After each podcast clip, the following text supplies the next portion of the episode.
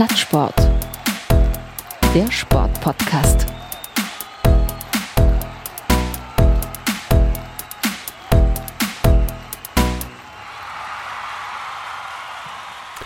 Hallo und herzlich willkommen zur 79. Folge Plattsport. Mein Name ist wie immer und es bleibt auch so Martin Tetzlaff und es sind Eishockeywochen bei Plattsport. Letzte Woche haben wir mit Hajo Arendt von Ringsfoot gesprochen und heute sprechen wir mit jemandem von einem Oberliga Eishockeyverein und zwar aus der Oberliga Nord. Ähm, da kommt der Herner e.V. her, also mitten im Ruhrgebiet wird Eishockey gespielt, also zwischen all diesen bekannten Fußballvereinen Schalke, Dortmund, Bochum. Ja, da liegt Herne, ein wirklich schönes Städtchen. Ich bin auch ähm, persönlich mit Herne etwas verbunden, deswegen bin ich auch auf diesen Verein gekommen. Und natürlich, äh, wenn man über den Verein Herner e.V. spricht, kommt man an diesem Mann hier nicht vorbei. Er ist ähm, Geschäftsführer des Herner e.V. Ähm, ja, auf der Webseite findet man noch, er kümmert sich ums Marketing, ums Merchandising, Sponsoring. Außerhalb vom HIV ist er auch noch Unternehmer. Und ähm, ja, ich bin sehr froh, dass er heute Zeit gefunden hat. Hallo, Jürgen Schubert. Hallo, ich grüße dich und äh, grüße alle Hörer. Sagt man im Ruhrgebiet nicht auch äh, Glück auf? Man sagt auch äh, zuweilen Glück auf. Dann sage ich jetzt mal Glück auf. ja, genau, Glück auf. Wie geht's dir? Ja, du erwischt mich heute hier natürlich äh, zwischen den Arbeiten und äh, ich bin gesund. Das ist heutzutage, glaube ich, wichtig. Und insofern, äh, sage ich mal, geht's mir erstmal gut. Und du warst auch die ganze Zeit gesund gewesen? Ich war auch die ganze Zeit gesund, ja. Ich habe es bis jetzt geschafft und ich hoffe, dass das so anhält. Toi, toi, toi, das hoffe ich natürlich auch. Ähm, ja, ähm, der Herner e.V., äh, da will ich erstmal ganz äh, direkt einsteigen. Wie bist du zum Herner e.V. gekommen? Kommst du aus Herne oder ähm, gab es ein anderes äh, Schicksal, was dich dahin geführt hat? Ja, es gab tatsächlich am Ende ein Schicksal, aber äh, ich komme zum Herner e.V., weil ich natürlich in Herne geboren bin und bin natürlich dann auch mit meinen Eltern in die Eishalle zum Schlittschuhlaufen äh, gegangen und später dann als Jugendlicher zum Eishockey in den 80er Jahren ähm, die das Eishockey kennengelernt als als Fan des Herner e.V., dann irgendwann mal weg vom Eishockey gewesen und beruflich bedingt bin ich dann irgendwann wieder zurück, Anfang der 2000er, da hat man mich hier angesprochen, ein, ein Lieferant von mir und die suchten damals fürs Eishockey da gab es zwischendurch mal die Herner EG und da suchten die einen Trikotsponsor, der hat noch gefehlt. Ja, und da hatten sie mich wieder an der Angel und seitdem bin ich wieder dabei. Das war irgendwie Anfang der 2000er. Wenn ich jetzt sagen würde, du bist das Mädchen für alles beim HIV, dann wäre das auch ein bisschen despektierlich und äh, vielleicht kannst du selber mal beschreiben, was genau du alles beim äh, Verein machst. Ja, gut, also so, so fühlt man sich natürlich wirklich manchmal, das stimmt schon. Ähm, das fühlt sich auch nicht immer gut an. Das ist auch zuweilen zu viel, ähm, aber es gibt natürlich Gott sei Dank äh, Leute um mich herum, die, die unheimlich gut zuarbeiten, die unterstützen. Am Ende des Tages bin ich dafür alles verantwortlich. Ähm, ich bin zwar nicht Geschäftsführer des Herner e.V., sondern ich bin eigentlich Geschäftsführer der Giesenberg Hallen GmbH. Diese GmbH äh, beinhaltet allerdings auch die erste Mannschaft des Herner e.V. und äh, dafür, da, dem stehe ich dann vor und arbeite aber sehr eng mit dem Verein zusammen. Und die Giesenberg Hallen GmbH ist auch tatsächlich, da greife ich schon mal so ein bisschen vor, Lizenznehmer für die Oberliga Nord. Ist das richtig? Das ist richtig, äh, ist die Giesenberg Hallen GmbH. Und äh, ja, die, die, das wird ja manchmal verkannt. Also es gab schon mal eine Tabelle, da stand wirklich Platz eins, sage ich jetzt mal, Gießenberg Hallen GmbH. Das ist dann schon ein bisschen komisch, das ist natürlich nicht beabsichtigt. Das wird dann aber zuweilen wieder korrigiert in den Herner e.V. Das ist doch schön. Ähm, ja, ich, hab, ich habe es ja schon gesagt, mitten im Fußballland Ruhrgebiet ste äh, steckt der Herner e.V. Wenn du jetzt ja. von irgendjemandem mal angesprochen wirst, ähm, hey, du bist ja da beim HIV der Geschäftsführer oder bei der Hallen GmbH, ähm, wie würdest du jemanden schmackhaft machen, mal zum Eishockey zu kommen, so mal ganz grundsätzlich?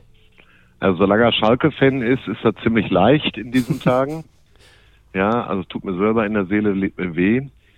Aber beim Eishockey sage ich dann immer ganz schnell, schnellste Mannschaftssportart äh, der Welt ist natürlich das eine. Und wir haben natürlich dann auch bei gewissen Spielen so einen richtigen Hexenkessel. Wir sehen Spieler mit Leidenschaft rennen und kämpfen und fighten Und das ist ein tolles Erlebnis. Und ich sag mal, wir sehen natürlich trotz dieser ganzen Konkurrenz der, der Fußball, des Fußballs um uns herum, sehen wir da so die Chance, weil wir uns da als Herner so ein bisschen ja was auf die Fahne schreiben können, ne? so dass die Herner stolz sind auf ihren Eishockeyverein, weil sie eben in den ersten zwei, drei Ligen äh, keinen Verein haben. Ne? Außer beim Frauenbasketball, glaube ich, da war ja auch noch was. Wir waren ja beim Fußball. Ne? Es gibt so, also Fußball. auch okay, noch okay. herausragende Arbeit beim HTC. Die machen äh, unter anderem Damenbasketball. Und die äh, sind ja auch, ich glaube, vor zwei Jahren deutscher Meister unter anderem geworden. Stehen auch in dieser Saison wieder ziemlich gut da. Aber ist halt so zuschauermäßig nicht unbedingt so das Ding der Herner, ne? Hm. Ähm, und früher Westfalia Herne, war das dann schon so ein Kampf zwischen Westfalia und dem HIV? Um die Fans? Bestimmt, also es gibt, gibt da bestimmt Berührungen, äh, so wenn es immer um Zuschauer oder Sponsoren geht. Ich glaube, die wird es auch heute noch geben. Äh, und ich glaube, Westfalia Herne war da auch sicherlich mal äh, vor dem vor dem HIV gewesen, aber so jetzt tun wir uns nichts Böses, haben auch ein relativ gutes Verhältnis äh, und äh, ja, nicht unbedingt jetzt so die dicksten Berührungspunkte. Ne? Ich habe hier mal aufgeschrieben, so als, als Ram, äh, Rumpfdaten, der HNEV wurde 1970 gegründet und hat wie viele andere Vereine auch Umbenennung durchgemacht, äh, Neuformation durchgemacht. Ähm, Ende der 70er war der HIV in der zweiten Bundesliga, so das war bisher die höchste Spielklasse. Und 2007 wurde der HEV dann nochmal neu gegründet. Ähm, mhm. Und etwa vor zehn Jahren habt ihr als Verein dann halt die Eissporthalle am Giesenberg übernommen. Erstmal die ja, Frage, ähm, was bedeutet die Halle für den Verein und was bedeutet der Verein für die Stadt?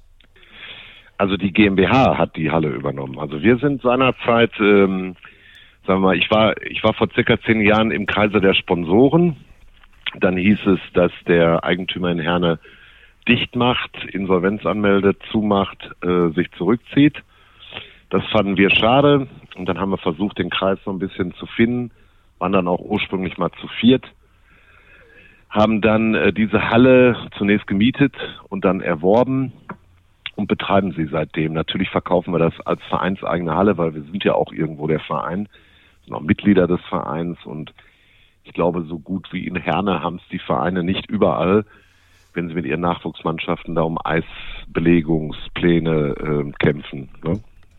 Und der Verein für die Stadt, also was, wenn, wenn man so durch die Stadt geht, ähm, wird dann jeder Kneipe über die Ergebnisse gesprochen oder wie, lieb, wie lebt der Verein? Ja, wie das lebt die Stadt mich. Verein? Ja, das hat mich schon überrascht. Die letzten Jahre ist das äh, doch immens gestiegen. Ist natürlich klar, je länger du irgendwo sagen wir mal, positiv in Erscheinung tritt und negativ Schlagzeilen hatten wir jetzt nicht unbedingt, zumindest keine wirtschaftlichen, äh, dann bleibt das schon eher bei den Leuten äh, hängen, wenn du sportliche Ergebnisse lieferst. Ähm, und das, das kommt dann schon. Du bist unterwegs so in der Stadt, beruflich oder auch privat, und dann quatschen dich schon Leute an und sagen, hey, ihr müsst mal wieder gewinnen oder ihr habt gut gespielt, habt ein tolles Spiel gemacht. Oder ihr müsst den behalten und den wieder wegschicken und was nicht alles so gibt. Ne? Ähm, findest du, dass das Übernehmen der eigenen Halle, beispielsweise jetzt von Investoren, die so ein Grundstück besitzen oder wenn die Stadt das Grundstück besitzt, ähm, für so einen Eishockey-Standort, ähm, ist das so die beste Win-Win-Situation? Also quasi, dass man die Hand auf dem, auf dem Grundstück hat, dass man selber wirtschaften kann, dass man die Einnahmen behalten kann. Ähm, mhm. Ja, natürlich immer unter der Vorausgabe, dass so ein Verein auch äh, oder dass genügend äh, Kapital vorhanden ist, um so eine Halle auch übernehmen und instand halten zu können. Ja, du hast das ja eigentlich jetzt schon angesprochen. Also da gibt es ganz viele äh, äh, Stolperfallen und ob es immer das Richtige oder immer das Gute ist, weiß ich nicht. Für uns im Resultat war es die letzten Jahre das Beste und äh, trotzdem waren auf der ganzen Strecke ganz äh, große Stolpersteine gewesen, die wir dann auch mit viel intensiver Arbeit, mit viel Manpower und auch mit Unterstützung von außen, von Fans und Sponsoren immer wieder bewältigen konnten. Aber wir haben ja jetzt hier nicht eine neue Eishalle gekauft, sondern eine in die sehr in die Jahre gekommene Eissporthalle von 1970. Die war also zu dem Zeitpunkt rund 40 Jahre alt, wo wir die übernommen haben.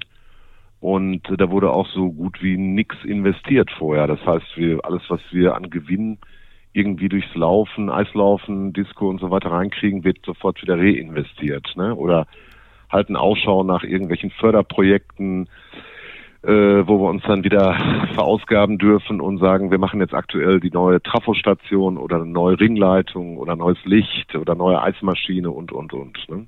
Also es ist nicht immer nur das Wohl, ähm, das sieht manchmal so aus, aber da steckt natürlich jede Menge Ideenreichtum, Arbeit und, und Power hinter. Ne? Was ich, um jetzt wieder so ein bisschen mehr auf den Verein an sich zu kommen, was ich sehr interessant finde. Ich habe vorhin noch mal in der Satzung ein bisschen geblättert und ich finde es interessant, dass man sich als aktives Mitglied im Verein 25 Stunden im Jahr für Arbeiten jo. oder Dienstleistungen äh, verpflichtet. ähm, angenommen, ich würde jetzt ähm, Mitglied werden wollen beim HIV. Ich lebe in Berlin. Ähm, jedes Mal, wenn ich die mhm. Stadtgrenze erreiche, stehen dann irgendwelche Sheriffs, die mich aus dem Auto zerren und erstmal zu Zwangsarbeit genau. verpflichten. Wie muss ich mhm. mir das vorstellen?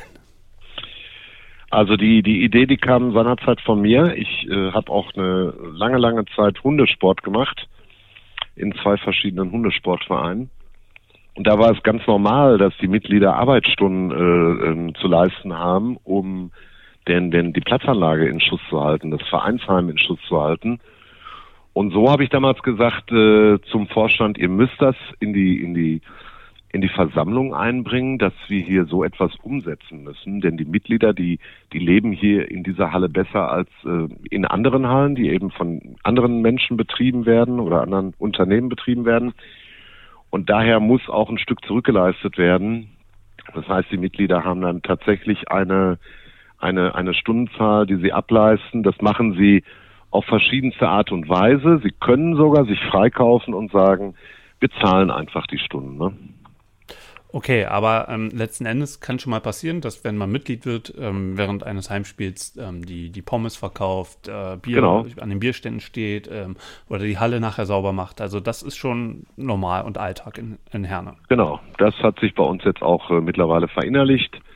Ähm, das funktioniert jetzt einwandfrei und das haben wir jetzt, ich weiß nicht wie lange, fünf, sechs Jahre ungefähr. Und die, wie, wie haben die Fans reagiert, als dann das erste die Mal? Die Fans gar nicht, sondern die Mitglieder. äh, die haben alle Hurra geschrien äh, und freuen sich, dass sie endlich was tun dürfen. okay. Ähm, na, lass uns mal jetzt zur ersten Mannschaft kommen. Also lass uns mal ein bisschen ein paar Schritte in die Gegenwart machen.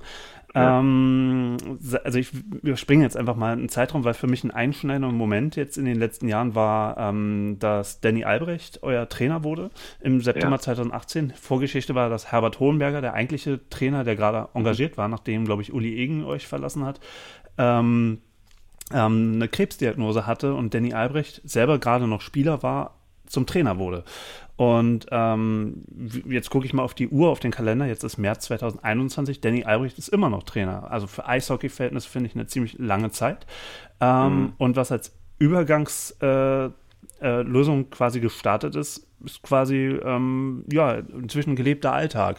Ähm, wie findest du seine Entwicklung als, als Coach von 2018 bis heute? Ja, herausragend bis jetzt ist ja, glaube ich, nicht so leicht als Spieler da diesen richtigen Weg zu finden und äh, es hat sicherlich auch mal gehakt auf der Strecke, aber hat er alles mit Bravour erledigt. Ähm, wir stimmen uns eng ab, sind jede Woche im engen Austausch. Ähm, der, der Coach, der Co-Coach und meine Wenigkeit. Und ich finde, der hat das gut gemacht. Ich finde im Übrigen äh, sowieso, dass man grundsätzlich versuchen sollte, was, wenn man was aufbauen will, dann kann ich nicht jedes Jahr einen Trainer wieder rausschmeißen. Und das war auch bei Albrecht nicht unbedingt jetzt eine Übergangslösung, wohl wissend, dass wir noch gar nicht wissen, wie kriegt er den Alltag ge ge gewuppt. Ne? Aber äh, ich habe immer zu ihm gesagt, spaßeshalber als Spieler wollte ich dich gar nicht unbedingt haben, aber als Trainer ist er echt eine Wucht. Ne? Ihr hattet auch ein bisschen Pech gehabt. Also euch hatten, also jetzt die Geschichte mit Herbert Hohenberger ist natürlich großes Pech und Gott sei Dank hat er auch die Krebsgeschichte inzwischen überstanden ist mhm. aber nicht mehr bei euch Trainer, weil Danny wahrscheinlich so gut arbeitet. Ähm, vorher hattet ihr mit Frankie Petrosa auch noch einen Trainer, der euch verlassen habt. Äh, und mhm. äh, Uli Egen war, glaube ich, auch nur eine Interimslösung. Ähm, aber würdest du dich und deine, deine Kollegen im, in der Geschäftsführung und als äh, ja, Verantwortliche in, in, den, in den Gremien ähm, schon als äh, sehr treue und sehr belastbare Verantwortliche empfinden und dich selber beschreiben? Also ich glaube, wenn du so einen Job machst, musst du sehr belastbar sein. Das hält du sonst nicht aus. Du musst also wirklich äh, belastbar sein. Du musst natürlich aber auch immer positive Erlebnisse haben, sonst hältst du das gar nicht durch. wie gesagt, ist ja nicht mein Job. Ich arbeite eigentlich ganz so anders und manchmal weiß ich gar nicht, wo ich, wo ich mehr arbeite gerade. Mm, darf, ich kurz, darf, ich kurz, darf ich kurz unterbrechen? Du, was machst du nochmal ganz genau? Du bist Unternehmer in welchem Bereich? Ich äh, habe ein kleines Parkett- und Türenstudio in unserer Stadt und habe da eigentlich schon genug mit zu tun. Ne? Aber hier läuft eigentlich vieles zusammen. Also hier ist schon so ein bisschen der Umschlagplatz Eishockey, äh, zumindest am Telefon, manchmal aber auch real. Also hier haben wir schon Gespräche mit Neuverpflichtungen geführt, mit, mit Trainern getroffen und, und, und. Ne? Also da sind quasi die Geschäftsräume ähm, dann halt eben, äh, ja, auch Geschäftsräume vom Verein. Aber ähm, ihr baut ja gerade die Halle um oder ihr saniert äh, sukzessive die Halle. Ähm. Kommt dann so eine Erfahrung als Unternehmer im, im Renovierungsbereich ähm, Absolut, ja. voll zu tragen? Ja. Absolut. Ich bin ja nicht allein. Ich habe äh, noch einen Kollegen, den Rolf Meinert, der sicherlich gerade auf dem Sektor da auch viel äh, zu beisteuert, äh, wenn wir solche Umbaumaßnahmen vornehmen. Wir haben jetzt aktuellen Wasserschaden, da führen wir gerade die Gespräche mit der Versicherung. Die Versicherung wollen natürlich möglichst wenig zahlen, wir möchten möglichst viel bekommen.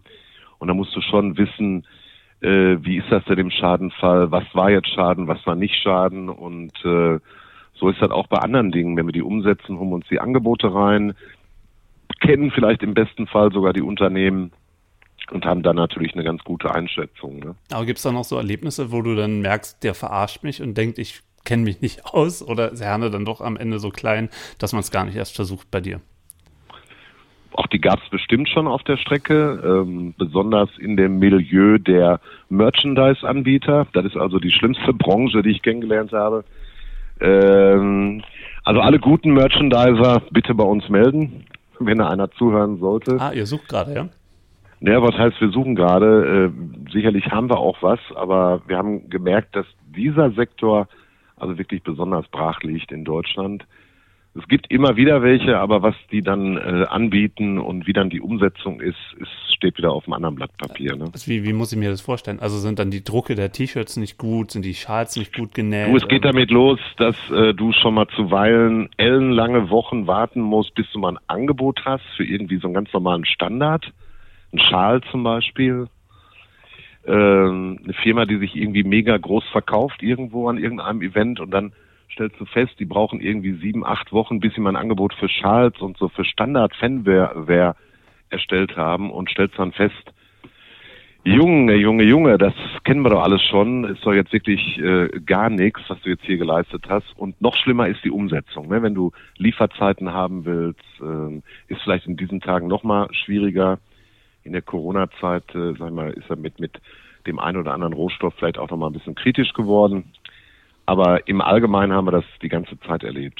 Äh, also Merch ist wirklich ein schwieriges Thema. Aber ähm, hast du beim Merch in der Corona-Zeit, um das schon mal anzusprechen, festgestellt, dass die Fans durch den Kauf von Merchandise oder noch mehr Merchandise auf die mhm. Art und Weise versuchen, dem Verein irgendwie nahe zu sein, weil im Moment ist das ja alles immer nur eine Liebe auf Distanz. Absolut. Ja, absolut. Äh, haben wir festgestellt. Wir haben auch im letzten Jahr, kurz nachdem Corona begonnen hat, endlich unseren Online-Shop am Start gekriegt. Und der ist unheimlich gut gerannt, äh, haben wir gut drüber verkauft, aber hatten dann aber auch so hin und wieder so ein paar Hänger, wo wir dann auf Ware wieder warten müssen kommt dann nicht schnell genug. Oder einen ganz schweren, schweren Verlust hatten wir kurz vor Weihnachten, da kam eine Lieferung aus England nicht, die ist bis jetzt nicht da. Ich meine, wir schreiben heute äh, Mitte März und soll jetzt in den nächsten ein, zwei, drei Tagen kommen, aber das ist zu lange. Ne?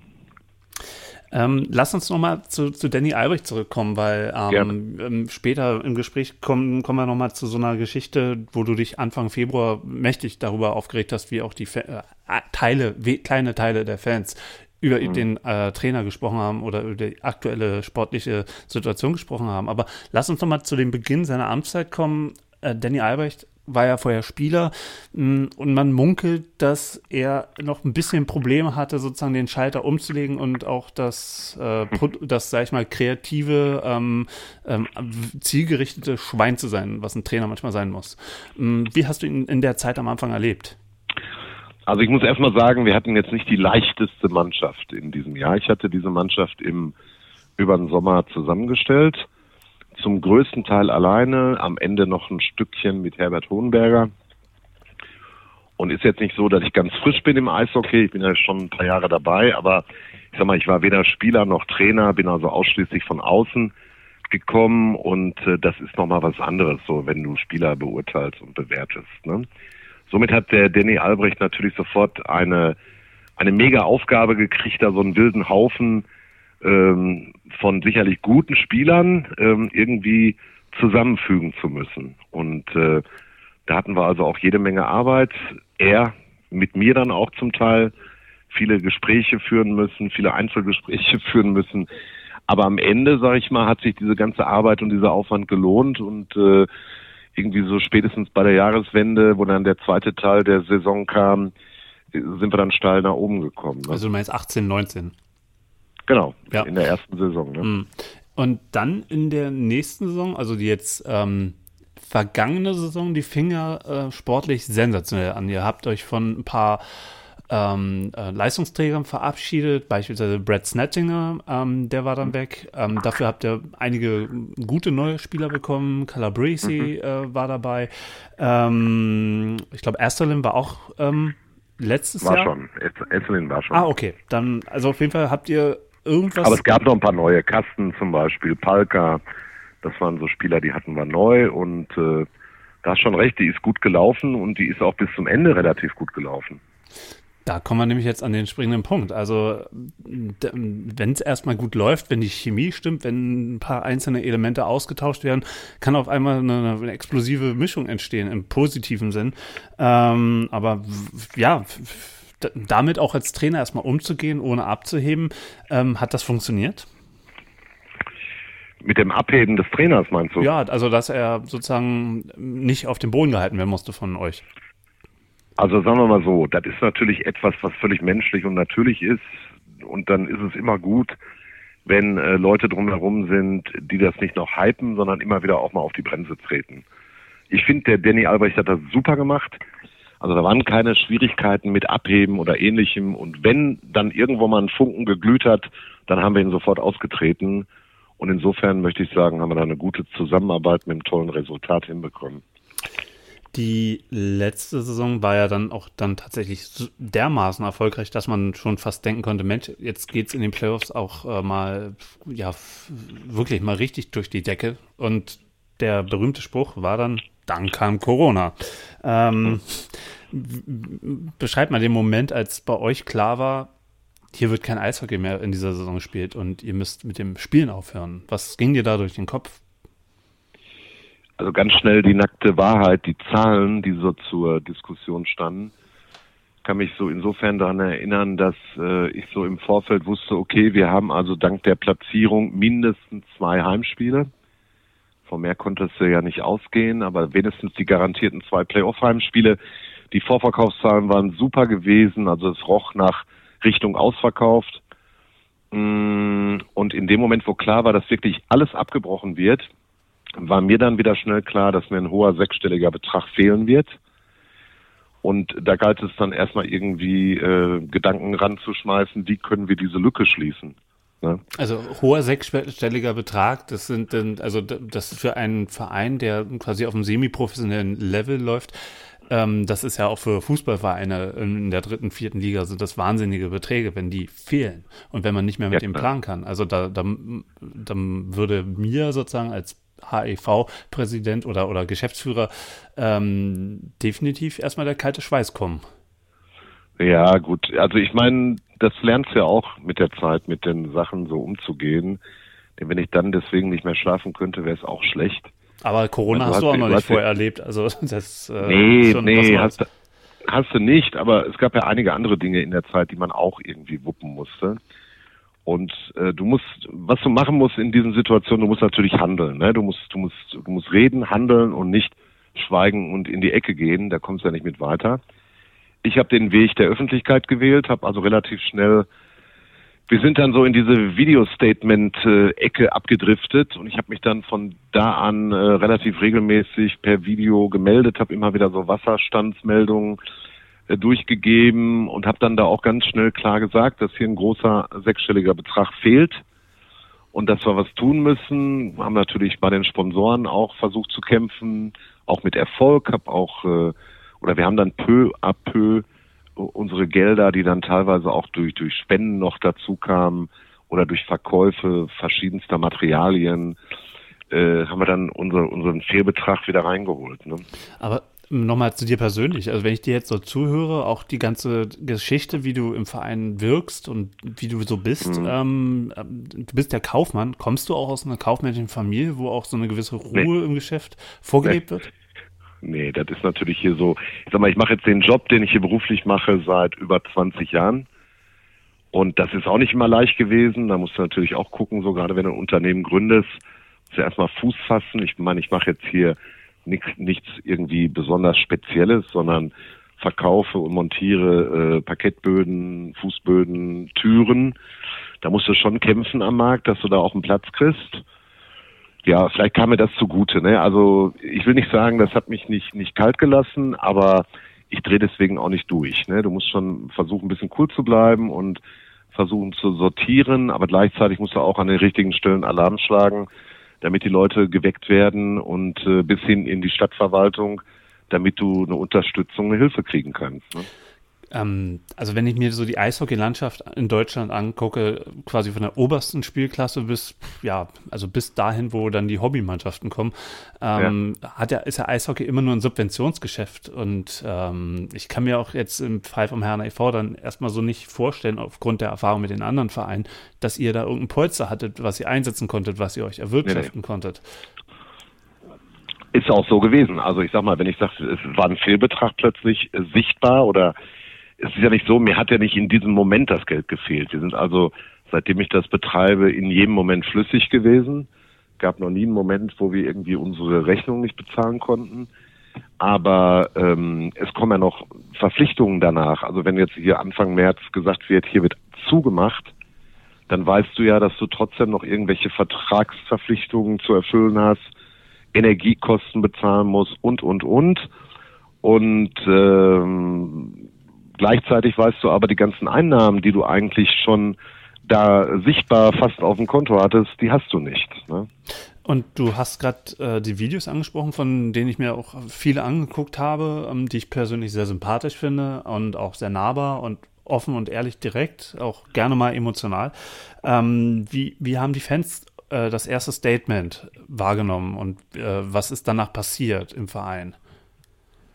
Tja, wie haben die das wahrgenommen? Also ich weiß das nicht mehr alles im Detail, aber ich meine, ich habe auf jeden Fall äh, eine große Anteilnahme dadurch äh, bekommen oder wir, besser gesagt, ging ja nicht um meine Person, geht ja immer hier ums große Ganze.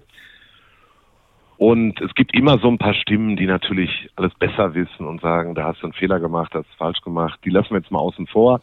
Die Mehrheit der Stimmen, die war ganz klar auf unserer Seite und hat auch ihre Unterstützung zugesagt und sie dann auch eingehalten. Und was haben die Fans entwickelt, um von ihrer Seite aus irgendwas zu tun? Weil man kann ja nicht immer nur da sitzen und warten, naja, wann, der Verein muss ja mal was machen, sondern eigentlich sind ja auch in so einer Phase die Fans und die Mitglieder gefordert, äh, kreativ zu sein. Was ist da mhm. passiert? Also die Fans zum Beispiel haben auch verschiedene ähm, Zusammenkünfte gehabt ähm, und haben eben auf ihre Art und Weise äh, Gelder für uns generiert also das, was wichtig ist in dem Moment. Wir haben zusammen mit den Fans die sogenannten, oder vielleicht auch auf Zuruf der Fans, die sogenannten Geistertickets damals ins Leben gerufen. Also wir haben dann einfach gesagt, wir spielen jetzt hier eine, eine, eine, eine, ähm, na, wie soll ich sagen, eine, eine, eine Playoff-Runde, ähm, die, die natürlich nicht stattfindet. Mir fehlt der Fachbegriff gerade. Ja, so eine imaginäre, ja. Ja, genau. Und äh, dann haben die Fans für diese Spiele äh, Tickets gekauft sozusagen. Ja. Und wie viel, also wie viel haben da mitgemacht? Also sind es ein paar hundert, ein paar versprenkelte 20? Also ein paar hundert würde ich sagen, ja, ja. Also das war schon ziemlich gut gewesen und äh, es wurden sogar VIP-Karten gekauft für gewisse Spiele, die natürlich dann ein bisschen teurer waren. Äh, ja, das war ganz großes Kino und das, das macht ja auch, das macht ja dann auch, das gibt ja sofort einen Antrieb, wenn du so siehst, dass die Leute mitgehen, dass es dort Menschen gibt, die sagen, komm, ich unterstütze das Ganze ja, mit der Power gehst du dann raus und machst weiter. Ne? Wie, also du wirkst ja immer sehr, sehr sachlich und ähm, ähm, ja, ich würde negativ würde jetzt sagen berechnend, aber also kalkulierend sozusagen im positiven Sinne. Du, du achtest sehr genau darauf, was du sagst und was du äh, machst. Aber inwiefern hat dich das dann emotional dann tatsächlich auch mal vielleicht auch mal falschen Fuß erwischt? Tja, das müssen dann am Ende andere beurteilen, aber das hat mich auf jeden Fall emotional berührt. Das sieht man vielleicht bei mir nicht immer so. Manchmal sehe ich auch so ein bisschen unnahbar aus, aber das, das hat schon ein bisschen was mit Vorbereitung zu tun und immer aufpassen, dass du natürlich auch nicht irgendwie was Falsches sagst. Das will man ja auch nicht. Du willst ja am Ende des Tages was verkaufen. Ne? Du willst ja das Eishockeygeschäft weiter verkaufen. Du möchtest ja, dass der Standort erhalten bleibt. Und da kannst du natürlich mit, mit Emotionalität in jedem Fall äh, punkten. Aber ich glaube, du, es braucht auch immer äh, ein bisschen Nachhaltigkeit und, und ein bisschen äh, Seriosität. Die darf dabei nie fehlen. Ne? Ähm, du, aber du so als Person und als Gesicht vom HIV, ähm, jetzt mal ganz böse gesagt, ähm, bist du so ein bisschen auch sowas wie der, der große Papi, der, äh, an den sich die Leute auch ein bisschen reiben können und reiben sollen und tatsächlich der auch ähm, dann wiederum belohnt und nicht immer nur bestraft? Du, die Bestrafung, die, die, die sehe ich jetzt überhaupt nicht. die, die kann, die kannst du mir gleich erklären. Nö, auch äh, Bestrafung ich, nicht. Ich habe weder, also ich habe persönlich weder in die eine noch in die andere Richtung irgendwelche Ambitionen.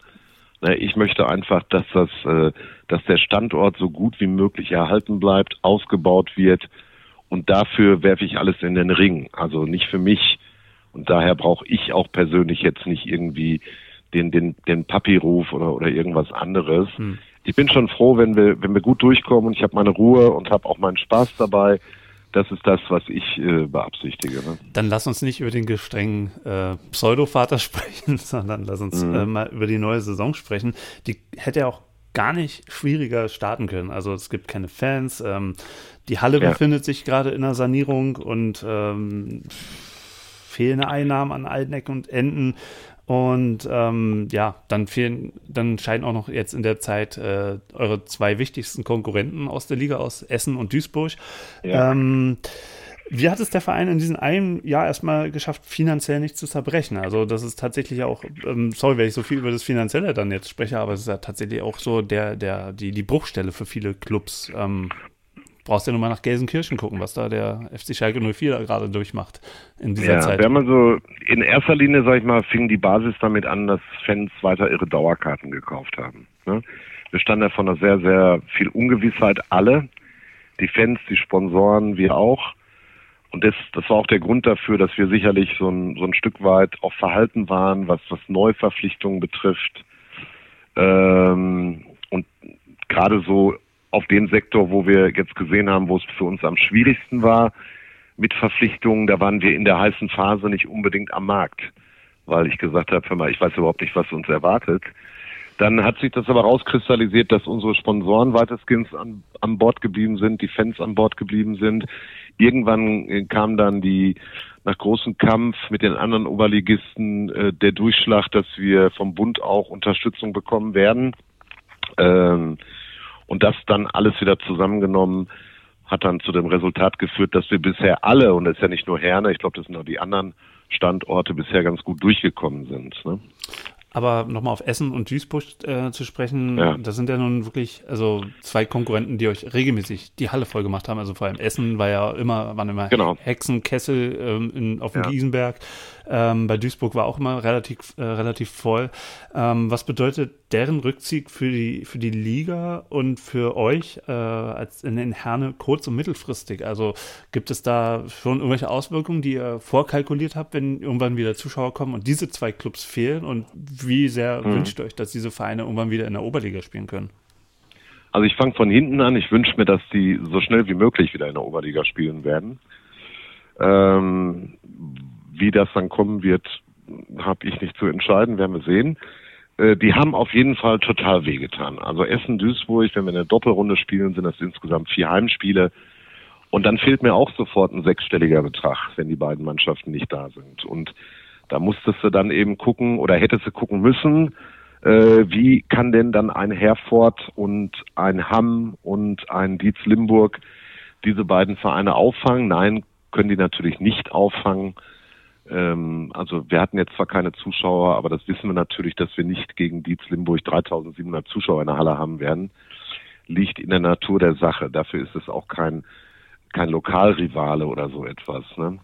Ich glaube, gegen Hamm, da hättest du noch mit die meisten Zuschauer gehabt, weil die eben von der Nähe auch ein bisschen hier um die Ecke sind. Aber das, das tat schon weh und das war ja auch ein Grund, warum wir so ein bisschen sehr vorsichtig waren in dieser Frühphase, von der ich gerade noch gesprochen habe. Und ich kann mir nur wünschen, dass beide wieder äh, stark zurückkommen oder eher stark zurückkommen. Ich glaube, die fahren auch verschiedene Konzepte, aber ich glaube, die sind beide ganz gut unterwegs und ich bin sehr zuversichtlich, dass mindestens einer, wenn nicht sogar beide in naher Zukunft wieder bei uns sind. Ähm, die Regionalliga West, in der beide jetzt spielen, die ruht jetzt aber auch. Die ruht auch. Ich glaube, die ist bis heute nicht offiziell abgesagt, bin ich nicht ganz sicher, aber ich glaube, es ist so. Aber ich kann mir nicht vorstellen, dass die nochmal anfangen zu spielen. Hm. Ja, ja, die Zahlen gehen ja gerade wieder nach oben. Ähm, was denkst du da, gibt es nochmal eine neue Entwicklung, wenn, wenn jetzt die Zahlen wieder richtig kräftig steigen sollten, dass dann auch das Eishockey vielleicht ähm, ja, wieder pausieren muss? Das weiß ich nicht. Also wir sind ja in Herne bisher, ich muss nochmal klopfen hier, äh, sehr verschont geblieben. Wir haben äh, strikte Regeln von Anfang an äh, und die haben bisher gefruchtet. Nichtsdestotrotz können wir uns nicht von freisprechen, dass irgendwann was passieren könnte. Um deine Frage zu beantworten, da müsste dann schon, glaube ich, einiges passieren, dass sie den Sport jetzt auch noch komplett wegblasen. Äh, wir hatten das ja zuweilen in der Liga, dass es Ausfälle gab. Die hat man dann versucht zu kompensieren mit Nachholspielen unter der Woche und so weiter, was ja auch bisher ganz gut gelungen ist. Klar, ein paar Vereine werden nicht ganz die Spiele schaffen, aber da haben wir uns dann letztendlich auf so einen Quotienten geeinigt. Und äh, ja, das ist dann jetzt so. Ne? Hm. Ähm, Gerade von, von Ausfällen wart ihr jetzt auch am Wochenende betroffen. Herford hatte Corona-Fälle und euer Spiel hm. gegen Herford ist ausgefallen. Am Freitag habt ihr ähm, relativ deutlich ähm, gegen Hamm zu Hause gewonnen. Also auch mal wieder ein Shutout, was ja auch für den Torwart sicherlich mal eine ja. sehr, sehr positive Erfahrung war.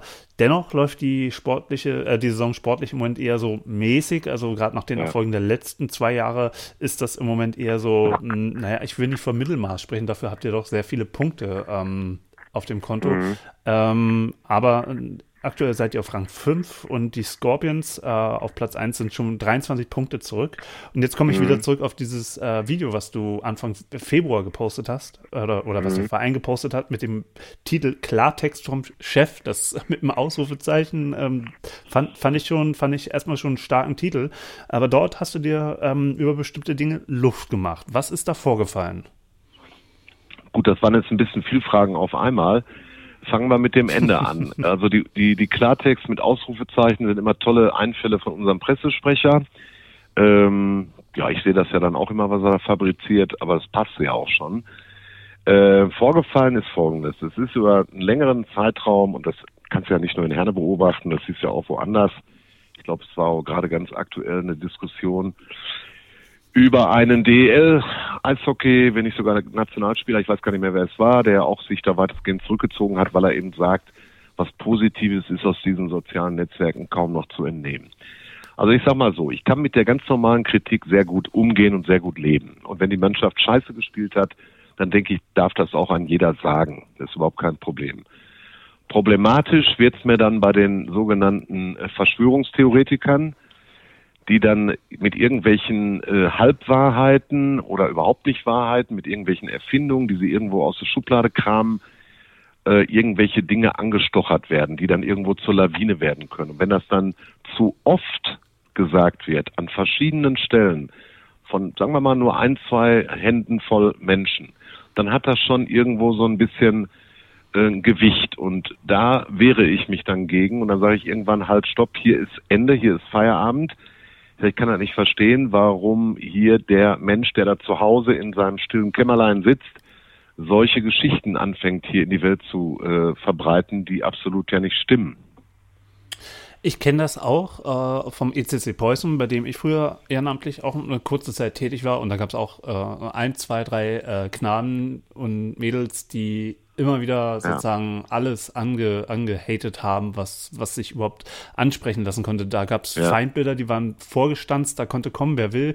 Wenn äh, Person X den in das Amt gesetzt hat, dann war da, ähm, äh, war da Krieg angesagt. Und das ist dann tatsächlich so ein, so ein Flame War, den du auch gar nicht, gar nicht gewinnen kannst, der extrem destruktiv ist, wo auch dann der Verein meiner Meinung nach äh, viel zu wenig auf die Beine gestellt hat.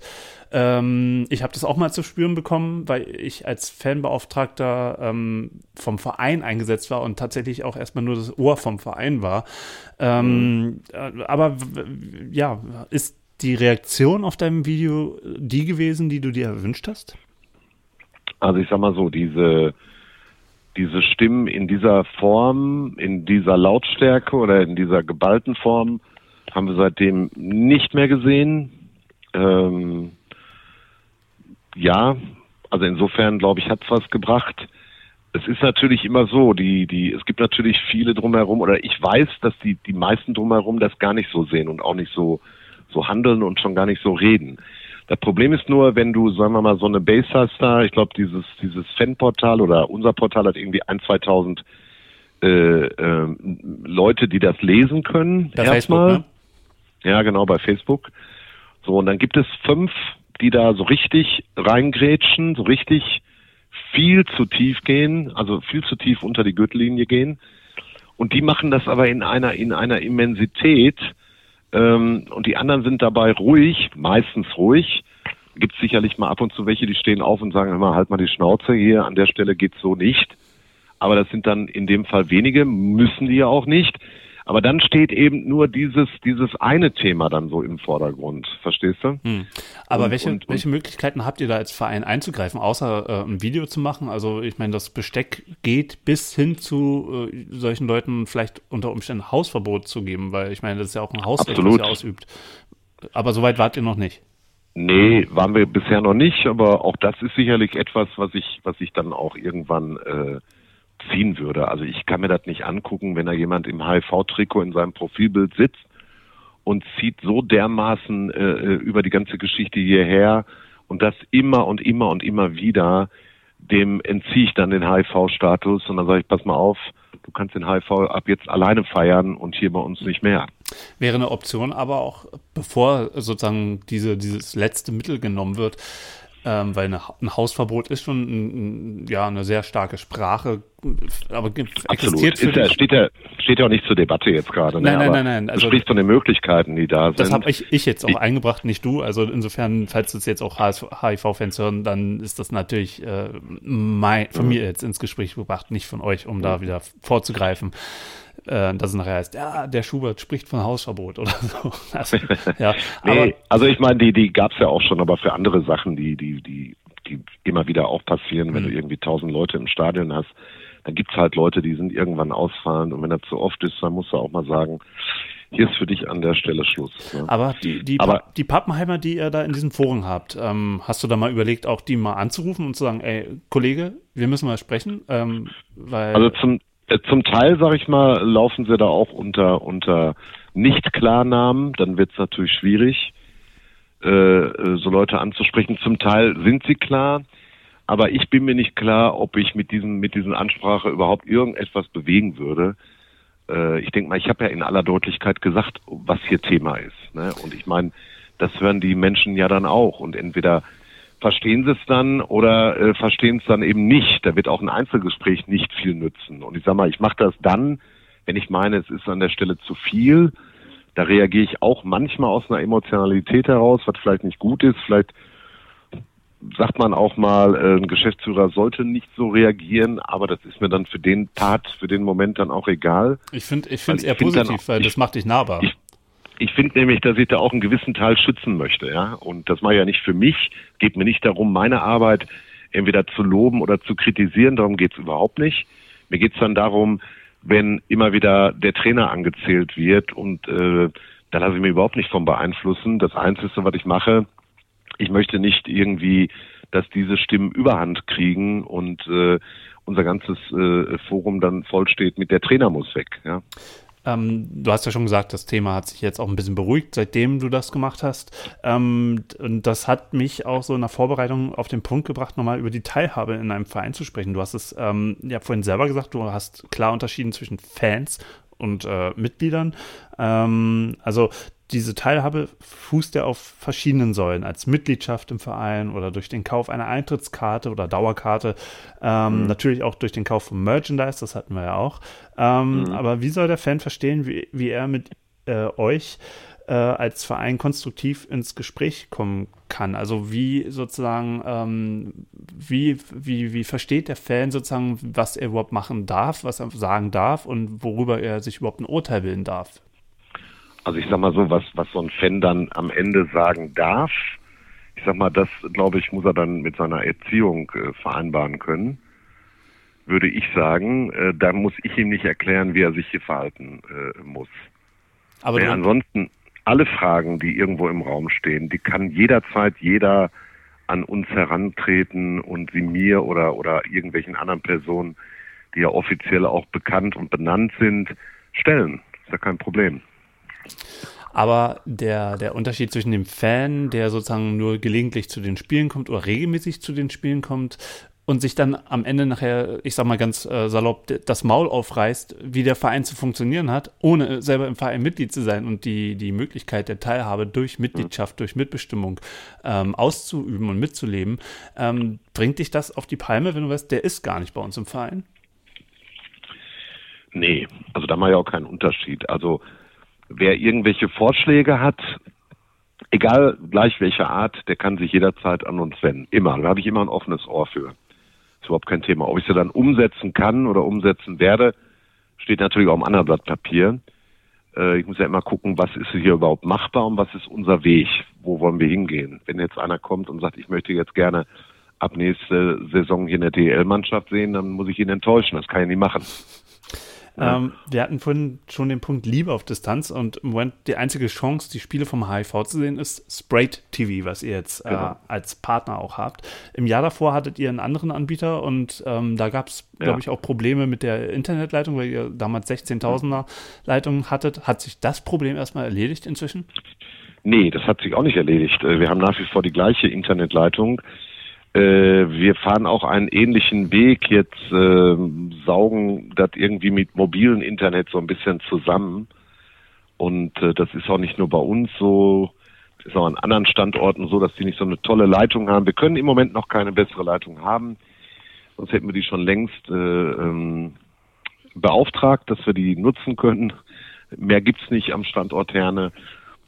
Und insofern müssen wir mit der Internetleitung leben. Also wir haben das relativ stabil hingekriegt. Wir hatten da auch schon unsere unsere Problemchen mit dem mit dem mit der Live-Übertragung.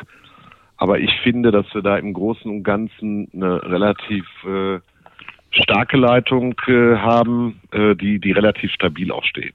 Ne? Und, und wie wichtig ist Spray TV für den für den Verein? Du, das ist ja auch noch Neuland äh, für uns. Es ist ja jetzt eine neue Einnahmequelle geworden. Und die ist natürlich sehr wichtig äh, für uns geworden. Ne? Also seitdem wird jeden Monat einmal abgerechnet und alle Spiele, die wir gemacht haben, dann kommen die Zahlen zusammen, gibt es eine ordentliche Abrechnung und dann kriegst du von Sprayt natürlich den Anteil überwiesen, weil der Fan überweist ja zunächst mal oder zahlt zunächst mal an Spray TV. Ne?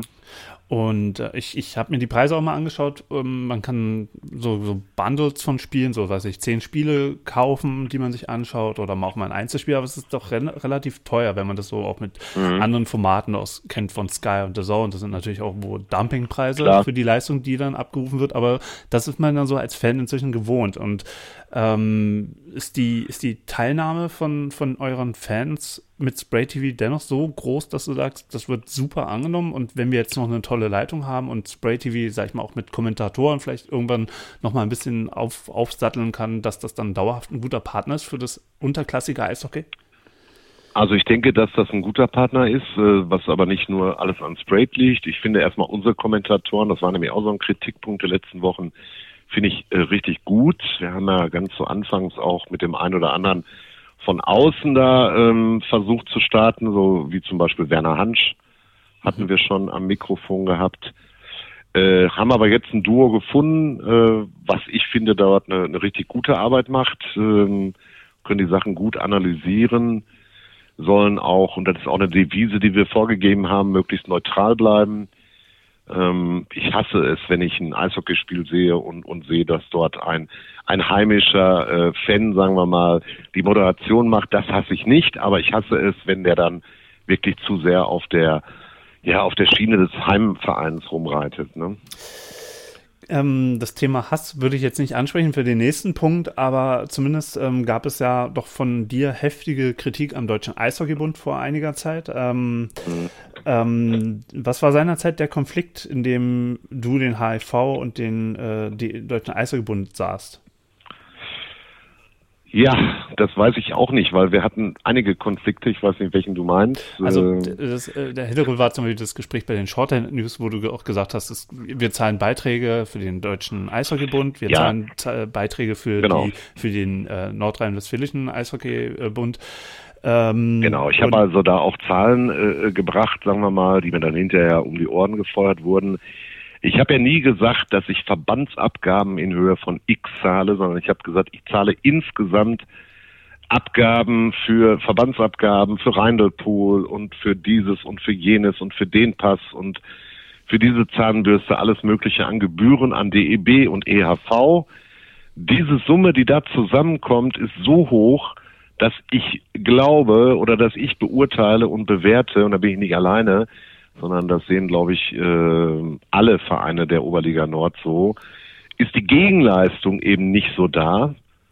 Ähm, wir sprechen hier, wenn du die gesamte Liga nimmst, auch da wieder vom höheren sechsstelligen Betrag. Äh, da ist die Gegenleistung, stimmt meines Erachtens nicht. Bis zum das habe ich kritisiert. Okay, auch und, bis zum äh, heutigen Tag schon? Also ist es bis zum nee, heutigen du, es Tag gibt viele, es gibt viele Bemühungen, es gibt auch immer wieder Versprechungen und es gibt vielleicht auch mal Dinge, die auch gut umgesetzt werden. Und man muss ja auch ehrlich sein, wir sind ja auch nicht äh, frei von Fehl, Fehler und Tadel. Also machen wir ja genauso, ne? Aber bis zum heutigen Tage fehlt mir dann nach wie vor ähm, irgendwie, ja, weiß ich auch nicht. Zunächst hieß es, wir sollen eine Liga sein mit mit möglichst nur zwei Ausländern, zwei Profis und der Rest alles junge Leute. Die Meinung ist jetzt nicht mehr so unbedingt äh, tagesaktuell beim DEB bis, wo ich dann auch mal darauf hingewiesen habe, guck mal, wie die Liga sich entwickelt hat, wie die Zuschauerzahlen nach vorne gegangen sind und dadurch natürlich dann auch die Verbandsabgaben nach vorne gegangen sind und äh, auch was wir für ein tolles Eishockey zum Teil in der Oberliga Nord erleben können. Ne, das sind ja herausragende Leistungen. Es gibt immer wieder die Vorbereitungsspiele gegen DL2 oder DEL-Vereine von den Oberligisten, die immer wieder auch, natürlich äh, äh wissen wir, dass das Vorbereitung ist, aber immer wieder auch so zu großen Teilen manchmal auf Augenhöhe gespielt werden, was ja ein Hinweis darauf ist, dass wir so eine, eine, eine Bierliga definitiv nicht mehr sind. Ne?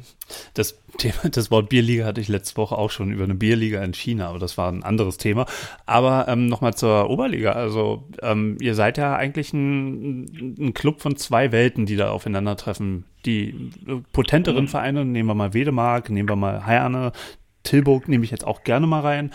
Ähm, als auch sportliche, sag ich mal, Latte. Ähm, dann haben wir die, die Indians sind auch noch mit dabei. Ähm, und Halle ist ja auch ein sehr starker Player inzwischen äh, geworden über die Jahre. Ähm, und dann hast du halt Teams, früher die Preußen und Tilmdorf und Braunlage. Heus, heute hast du ähm, die zweite Mannschaft aus Krefeld, du hast äh, Hamm dabei und Herford als neue Vereine. Ähm, wo, da, da, da prallen ja sowieso schon ohnehin zwei Welten aufeinander, auch von den Investments glaube, Spielern und so weiter. Also ich glaube, wenn du Krefeld ist eine andere Welt, weil Krefeld ist der der Club, der wirklich da mit dem von ihm selbst äh, fabrizierten Nachwuchs natürlich da spielt am Ende des Tages. Das sind ja alles Spieler, die die Krefelder auch in ihren Jugendabteilungen gehabt haben, die es am Ende vielleicht nicht in den DEL-Kader schaffen, oder vielleicht noch davor stehen, den Sprung zum DL-Kader zu schaffen äh, oder die vielleicht aber auch mal irgendwann von Krefeld weggehen in die DL2 als Beispiel. Ne? Also das ist der einzigste Club. Die anderen würde ich sagen, äh, nehmen wir mal die drei neuen Mannschaften, Herford, Hamm und äh, Dietz Limburg. Du, die, die spielen sich dieses Jahr warm in der Liga und die haben auch schon an ganz vielen Stellen bewiesen, dass sie das dementsprechende Potenzial genauso haben. Vielleicht ist Hamm sicherlich nicht heute vom Portemonnaie vergleichbar mit Hannover Scorpions, aber die Hammer Eisbären, die haben, glaube ich, an ganz vielen Stellen ganz viel richtig gemacht, äh, zumindest drumherum. ähm, und sind da, glaube ich, äh, sicherlich auch ambitioniert genug in die nächste Saison da ein bisschen äh, näher ranzukommen. Und du siehst ja auch immer wieder in den Eishockeyspielen, dass wirklich in dieser Liga jeder gegen jeden verlieren kann.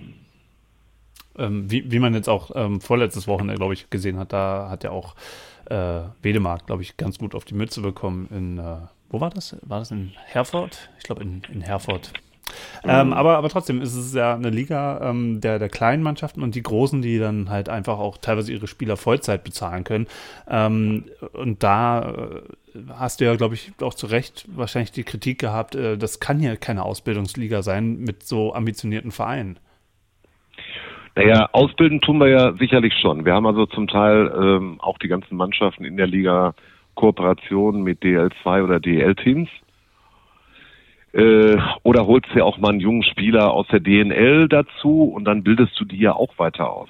Ne? Natürlich gibt's Spieler, die man jetzt als Oberligaspieler bezeichnen kann, die kommen da nicht mehr weg, aber die sind gut genug für die Oberliga. Aber es gibt genügend Spieler auch in jeder Mannschaft, die irgendwie noch ein Potenzial haben und insofern bist du dann auch noch eine Art Ausbildungsliga. Ne? Immer wenn es noch weiter nach oben geht, bist du für mich eine Ausbildungsliga. Ähm, wie würdest du die Zusammenarbeit zwischen dem DEW und äh, der, den Oberliga Nordverein, also die, den Süden sparen wir uns jetzt mal raus, aber wie würdest du jetzt die Zusammenarbeit ähm, beschreiben der letzten zwölf Monate? Inwiefern hat der DEB euch tatsächlich auch unter die Arme greifen können? Boah, verbrenne ich mir jetzt die Zunge, wenn ich jetzt äh, weiter rede, muss ich auch. Für mich ist das natürlich schön. Also es gibt, wie gesagt, ja, ja, ich weiß, da freuen sich die Journalisten immer drüber. ähm, also es gibt sowohl positive wie auch negative äh, Erscheinungen. Ne? Also ich sag mal, ich weiß jetzt nicht, ob wir unter die Arme gegriffen äh, wählen können, den Begriff, den möchte ich einfach rausschneiden. Aber es gibt natürlich positive Gespräche, aber es gibt, es gibt und gab auf der Strecke natürlich viele negative Dinge auch. Die will ich jetzt überhaupt nicht rauskramen, also werde ich jedenfalls nicht tun. Aber die gab es und die gibt es und wir versuchen, die miteinander irgendwie im Griff zu kriegen.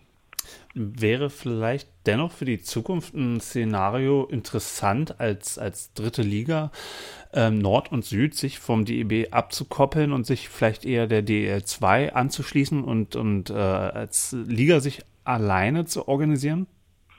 Ob man sich dafür abkoppeln muss, weiß ich nicht. Also wir haben das Gefühl, wir wollen uns in diese Richtung weiterentwickeln. Ähm, ich halte alles für, für möglich. In, in, in, Im derzeitigen Moment spielen wir in der Oberliga Nord unter dem DEB. Und äh, da habe ich jetzt auch nicht die Ambition, das mit aller Macht irgendwie zu verändern. Wir setzen äh, unser Augenmerk eben auf die Dinge, die wir erreichen wollen. Und äh, da müssen wir gucken, wie, wie die wie die Zusammenarbeit da funktioniert weiterhin. Ne? Dann lass uns doch jetzt mal ganz zum Schluss nochmal in die Zukunft schauen. Ähm, also ich rechne persönlich in dieser Saison nicht mehr mit der Rückkehr der Fans. Realistischer scheint mir das eher nächste Saison zu sein. Also jetzt auch, wenn es um Impfung geht, um Schnelltests und so weiter. Mhm. Ähm, wo liegt die Zukunft vom HIV? Ist der, äh, ist dein Ziel der Aufstieg in die DL2 mit dem verbundenen Zusatzkosten durch Reisen Richtung Süddeutschland, weil die meisten Vereine dort ja spielen? Oder ist vielleicht eine etwas ergiebigere, wirtschaftlich bessere Oberliga Nord ähm, für den Standort Herne das bessere Umfeld, damit ihr euch auch in Zukunft als äh, Sportart im Ruhrgebiet besser erhalten könnt? Also ich denke, dass wir grundsätzlich das Ziel weiterverfolgen, äh, irgendwann in die nächste höhere Liga zu kommen. Das, äh, glaube ich, ist schon das Ziel. Das heißt nicht, dass wir irgendwas übers Knie brechen. Wenn es nicht anders geht, spielen wir in der Oberliga, aber wir werden alles daran setzen, die Entwicklung in die Richtung zu drehen, dass wir die Möglichkeit bekommen, in der nächsthöheren Liga, also sprich DL2, zu kommen und dann auch zu bleiben. Wie viel Stress empfindest du trotzdem oder wie viel Stress hat der Verein, vielleicht dann doch irgendwann dieses Ziel zu erreichen? Stress, ja, weiß ich nicht. Stress fängt dann an, wenn du irgendwann der Favorit bist dafür.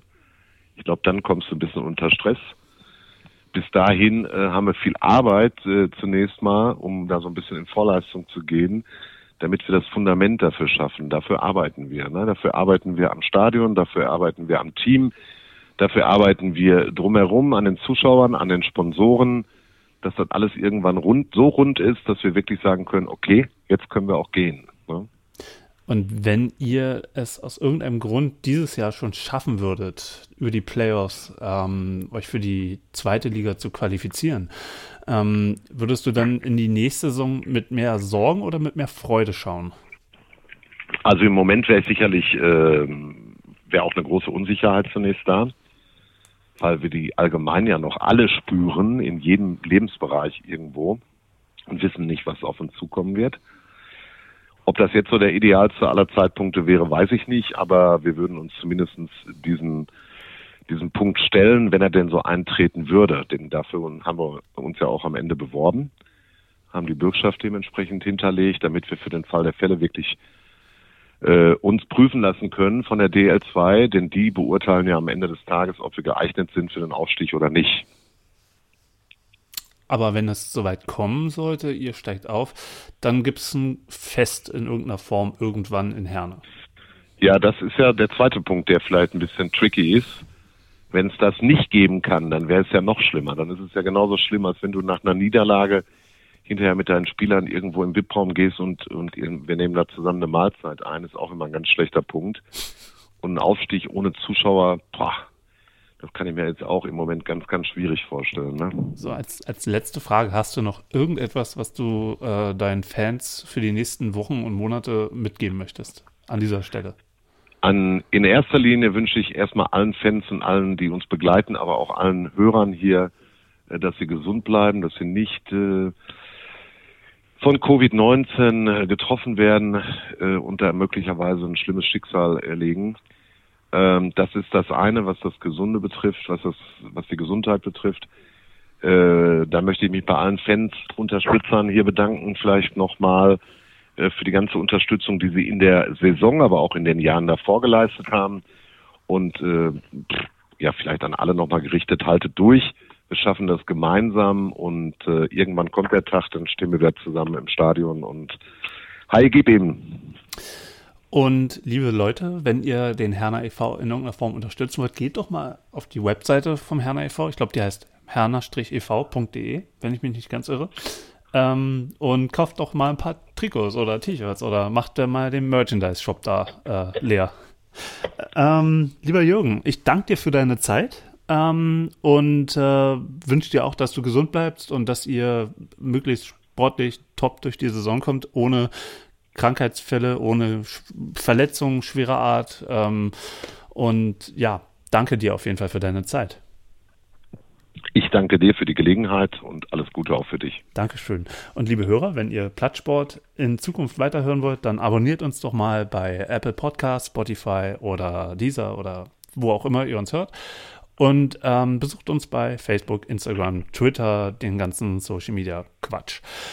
Ähm, genau, und das war's. Wir hören uns, denke ich mal, nächste Woche wieder. Und ja, Jürgen, auch an dich nochmal. Mach's gut und bleib gesund. Danke, Dito. Bis dann. Ciao. Ciao.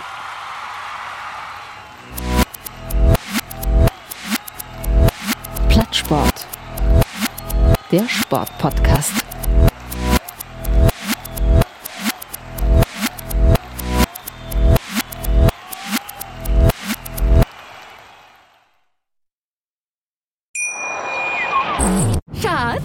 Bin neu verliebt. Was? Da drüben. Das ist er. Aber das ist ein Auto. Ja, eben. Mit ihm habe ich alles richtig gemacht. Wunschauto einfach kaufen, verkaufen oder leasen. Bei Autoscout24. Alles richtig gemacht. Wie baut man eine harmonische Beziehung zu seinem Hund auf? Puh, gar nicht so leicht. Und deshalb frage ich nach, wie es anderen Hundeeltern gelingt, beziehungsweise wie die daran arbeiten. Bei Iswas Dog reden wir dann drüber. Alle 14 Tage neu mit mir, Malte Asmus und unserer Expertin für eine harmonische Mensch-Hund-Beziehung, Melanie Lippisch. Ist was, Dog? Mit Malte Asmus. Überall, wo es Podcasts gibt.